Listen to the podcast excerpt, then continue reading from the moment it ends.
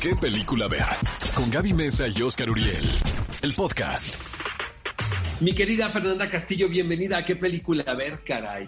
Hay que cuidar lo que deseamos, ¿no? Porque luego Hay se que- convierte en realidad. Porque después se pone, se pone peligroso lo que deseamos hasta para nosotros mismos. Oye, Fernanda, te quiero preguntar, ¿qué requiere de un actor el participar en una película de género del terror? Ay, la verdad es que yo, mucha confianza, creo. Yo me enamoré de esta peli por el guion. Porque más te voy a decir como la experiencia como actor. Es muy difícil. Usualmente desconfiamos mucho de cuando lees un guion de, de género porque dices, es que yo no sé cómo va a quedar. ¿no? O sea, como que no tengo idea. Depende de muchas personas el hecho de que una película de género quede padre. Eh, es el trabajo de mucha gente y uno no lo puede controlar y uno no lo, no lo ve en el set. Entonces, eh, yo le decía al, al director, que también es el guionista de Los Otapia, le decía, es- siempre es muy difícil, empiezas a leer una película y no sabes si lo que tú te estás imaginando en la cabeza del monstruo o de las situaciones van a quedar como tú piensas. Entonces, entrarle usualmente es muy difícil. Y cuando yo leí el guion, me fascinó porque en este rollo que tenemos los actores de ir imaginando ya cómo va a acabar la historia, iba yo leyendo y cada 20 minutos me sorprendía y me decía el guion un poco como de, no, reina, no va por allá. Y 20 minutos después era, y tampoco va por allá. Entonces, cuando un guion logra hacer eso contigo, que tienes experiencia en leer guiones, pues te emociona pensar que vas a hacer, que lo mismo le va a pasar al público a la hora de ver la película, ¿no? Fíjate que un- una constante cuando entrevistas actores que participan en este tipo de producciones que de repente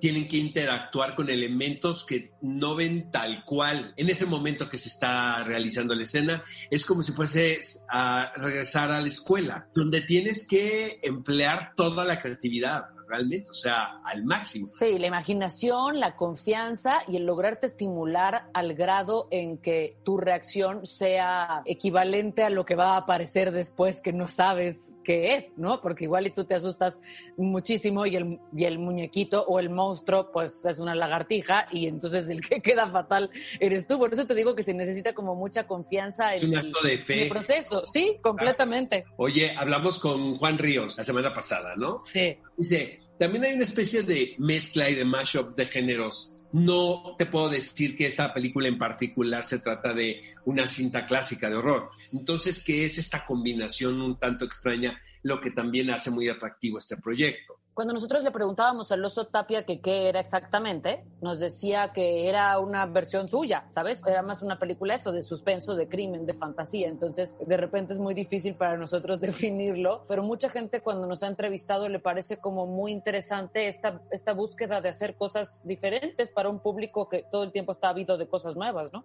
¿A ti qué te da miedo en la vida real, Fer? Hijos, yo, yo creo que se parece mucho a lo que pasa en la cinta. Uno usualmente le tiene miedo a ese monstruo que está afuera, ¿no? Y que te acecha. Y yo creo que los verdaderos monstruos están adentro de nosotros. Exacto. Nuestro miedo que se convierte en ira, que se convierte en ambición, que se convierte en sed de poder, que se, o sea, esas cosas que nos hacen actuar de maneras en que nunca te imaginas que otro ser humano pueda creer que va a, a- a pasarle dentro y que terminan en consecuencias y en actos materiales horrendos, pues es, ese es el monstruo al que tenerle miedo, ¿no? A la persona que, que tienes al lado. Y eso pasa un poco en la cinta, que los verdaderos monstruos, pues no es el Helekin, el- son las personas que están alrededor de, de ti las que te pueden hacer el mayor daño posible. ¿Tus películas de terror favoritas? The Shining, yo creo. Yo creo que me tardé muchos años en ver The Shining completa porque no la aguantaba. Te podría decir que todavía Tiburón me da miedo, no entiendo Claro. por qué. Terrorífica.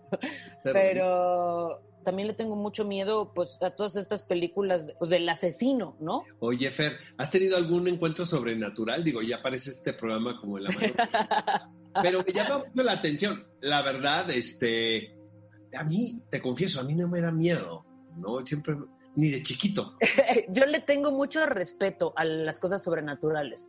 No, no, no soy miedoso, demasiado supersticiosa, pero le tengo como mucho respeto. Me acuerdo de una experiencia cuando estaba niña, de ir a, como un cumpleaños de una amiga y que de repente varios de los amigos, tendríamos yo creo que 10, 12 años, una cosa así, se pusieron a jugar a la- con la cuija. Y entonces yo dije, no, yo no, muchas gracias y me salí del cuarto, me acuerdo como muy asustada. Me acuerdo que me puse a rezar y de repente se oye un grito así como brutal y la hermana de la amiga de la fiesta se, se pone a jugar con una bicicleta estática que estaba por ahí y la cadena le corta el dedo. Y yo me acuerdo que mi sensación fue, claro, esto es consecuencia de que ellos estaban jugando con la cuija el que busca encuentra, ¿no? Sí, completamente. Entonces dije, por si las dudas, yo nunca le vuelvo entrar a eso. O sea, yo no me voy a meter a eso porque me acuerdo así de, de relacionarlo completamente, que se, ahí separado todo el mundo y todos al hospital de este, porque el dedo de la niña estaba separado de su cuerpo, ¿no? Oye, mi querida Fer, esta es la última pregunta. ¿Qué, ¿Qué sientes de estrenar esta película en esta nueva normalidad? Mira, por principio la verdad es que me da, me da mucho gusto porque mucha gente que ha ido se ha sentido muy segura y creo que eso es lo más, lo más importante. A nosotros nos daba mucho nervio porque eh, es, un, es un producto que queremos y es una peli que, que teníamos ganas de estrenar, pero no podemos imaginar que la responsabilidad de invitar a las personas al cine quedara en nuestra conciencia cuando seguimos en una etapa eh, crítica y sentimos que es complejo y que es muy personal la decisión de salir de cada persona. Pero nos sentimos felices de que la gente que ha ido y que ha decidido ir al cine eh, se siente muy segura, se siente muy cuidada, se siente libre y además siente que regresa a conectar con algo muy importante de su vida. El cine, el teatro, las artes, la cultura son necesarios y son esenciales para nuestro desenvolvimiento como seres humanos. Exacto. ¿sabes lo que te queremos aquí en qué película ver y cómo estamos siempre pendientes de lo que haces. Te deseamos lo mejor. Ella es Fernanda Castillo, amigos. La podemos ver actualmente en Cuidado con lo que deseas. Esto es qué película ver. Un programa de Cinépolis por ExaFM 104.9.